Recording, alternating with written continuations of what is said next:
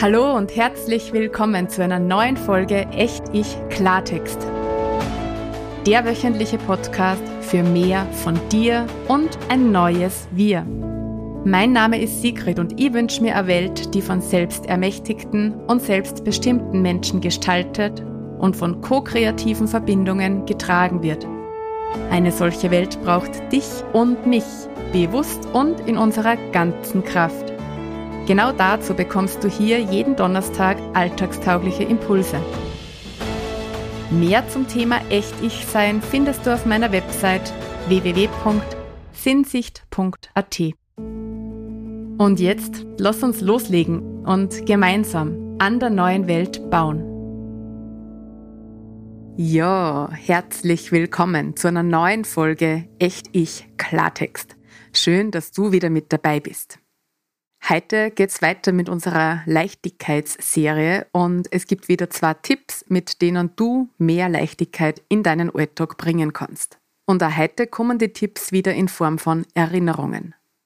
Erinnerungen, die dir das Leben einfach leichter machen können.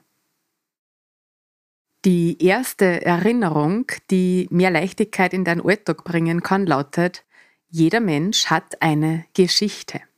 Mhm. Jeder Mensch hat eine Geschichte. Und ja, das kann dir zu mehr Leichtigkeit in deinem Alltag verhelfen. Lass mich dir kurz erzählen, wie ich das meine. Ganz oft geht uns ja die Leichtigkeit in unserem Alltag deshalb flöten, weil wir uns über unsere lieben Mitmenschen aus welchem Grund auch immer ärgern. Weil wir ihr Verhalten nicht nachvollziehen können, ihre Sichtweisen, ihre Worte und so weiter. Und dann kann uns eines helfen, nämlich die Erinnerung daran, dass jeder Mensch eine Geschichte hat. Das Verhalten, die Sichtweisen, die Worte, alles ist geprägt von unserer Geschichte, von unseren Erlebnissen, von unseren Erfahrungen, von unserer Erziehung und, und, und. Unsere Geschichte ist also die Grundlage für unser Denken, für unser Fühlen und für unser Handeln.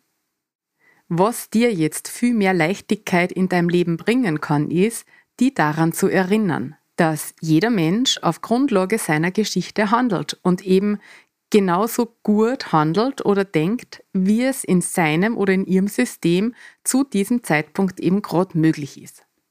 Und das am Schirm zu haben, wenn du das nächste Mal mit schwierigen Menschen bzw. für die schwierigen Ansichten zu tun hast, kann dir ganz viel Leichtigkeit bringen, weil du dadurch einfach ein anderes Verständnis für die Verhaltensweisen deiner Mitmenschen aufbringen kannst. Und selbst wenn es vielleicht nicht direkt was an der Situation an sich ändert, ändert es was in dir, weil du einen anderen Blick drauf werfen kannst. Auch wenn du seine oder ihre Ansichten vielleicht immer noch nicht verstehen kannst und sie nicht annehmen kannst oder willst, kannst du zumindest Verständnis dafür entwickeln, dass sie einen Ursprung in seiner oder in ihrer Geschichte haben. Und dadurch kannst du bewusst oder unbewusst sowas wie Mitgefühl entwickeln. Und das ändert, wie gesagt, in erster Linie in dir was. Es bringt in dein System Leichtigkeit. Und möglicherweise kommt dadurch sogar auch so ein bisschen andere Energie in die angespannte Situation. Also, erinnere dich daran, jeder Mensch hat eine Geschichte. Und die zweite Erinnerung lautet, du bist da, um dein eigenes Leben zu leben und nicht das der anderen. Ich weiß, dass du das warst, in der Theorie zumindest. Und falls es dir trotzdem manchmal so geht wie mir, dann ertappst du die möglicherweise auch dabei, vor Zeit zu Zeit immer nur in die People-Pleasing-Falle zu tappen also Dinge zu tun, die du eigentlich nicht willst, aber die eben gerade irgendwer anderer von dir erwartet. Oder, und das ist nur das viel, viel wüdere, von denen du denkst, dass sie von dir erwartet werden.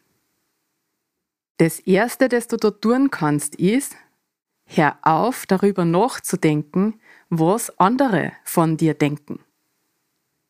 Erstens ist es wurscht, was andere von dir denken, und zweitens denken die anderen meistens gar nicht so viel an die und über die nach, wie du dir das manchmal in deinem Kopf ausmalst. Und weißt warum?